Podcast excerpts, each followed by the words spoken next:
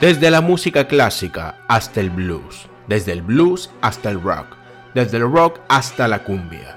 Acompáñanos a un viaje musical desde la década del 60 hasta la actualidad. Esto es... Velo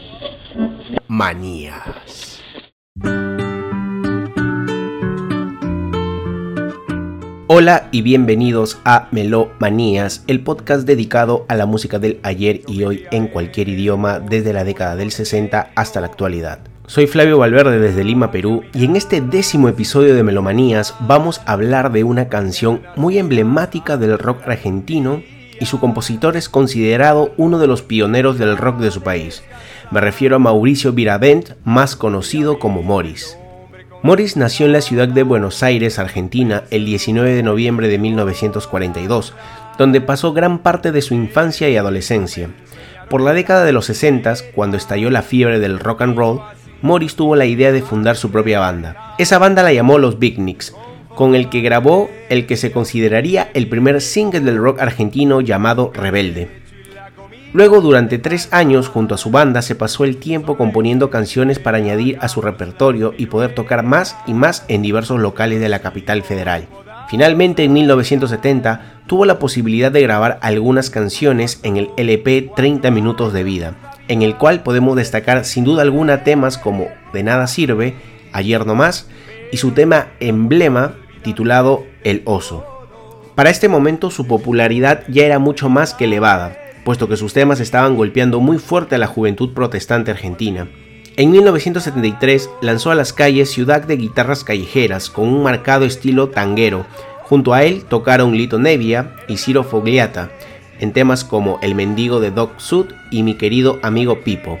La difícil situación que estaba por vivir la Argentina lo obligó a emigrar a España, puesto que durante la última dictadura militar persiguió mucho a los pensadores y artistas en general.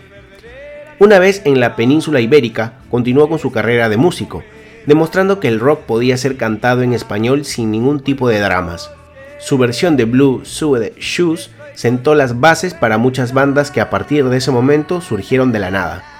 Los españoles lo tenían en gran estima, puesto que su aporte fue muy grande, a pesar de haber regresado a la Argentina luego de 1980, tiempo por el cual fue a presentar su disco Fiebre de Vivir que había lanzado en 1978.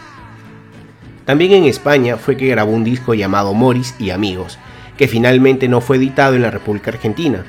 En el mismo lo acompañaron Ciro Fogliata, Rafael Folki y Tony García.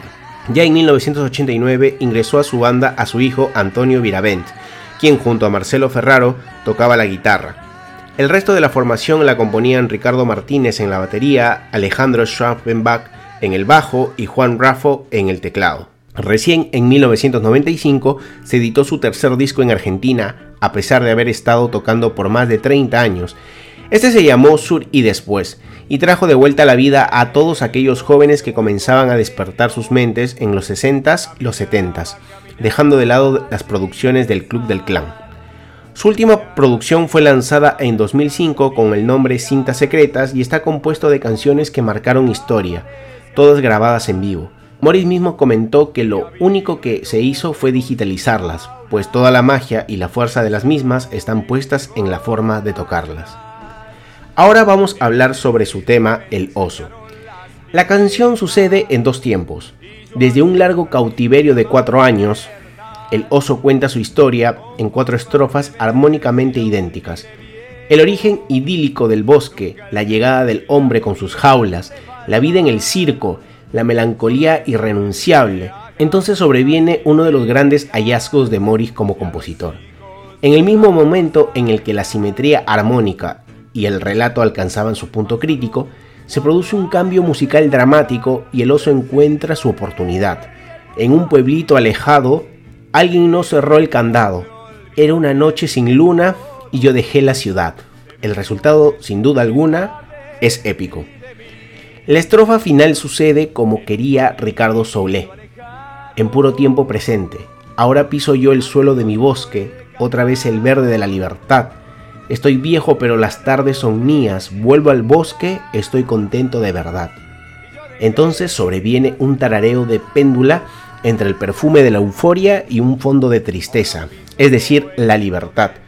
Mejor aún, el sacrificio de la libertad. Después la canté por primera vez y lloré, lo dijo Morris en algún momento. En realidad no era para menos. Es uno de los temas más nostálgicos y melancólicos del rock argentino. Aunque las palabras exactas de Morris fueron las siguientes. Alguien me pidió una canción para chicos. Agarré la guitarra y me puse a jugar con el do mayor. La letra salió como un tiro y nunca sabré cómo ni por qué. Después la canté por primera vez y lloré. Definitivamente el oso es uno de esos temas que cuando lo escuchas por primera vez te transmite una nostalgia y te identificas mucho con el personaje principal de la canción. Espero que te haya gustado saber un poco más sobre la biografía del gran Morris y su tema El oso. Muchas gracias por haber llegado al final y espero que haya sido de tu agrado y conmigo será hasta el siguiente episodio y recuerda que nunca dejes de escuchar la música del ayer y hoy en cualquier idioma. Soy Flavio Valverde y esto fue Melo Manías. Bye.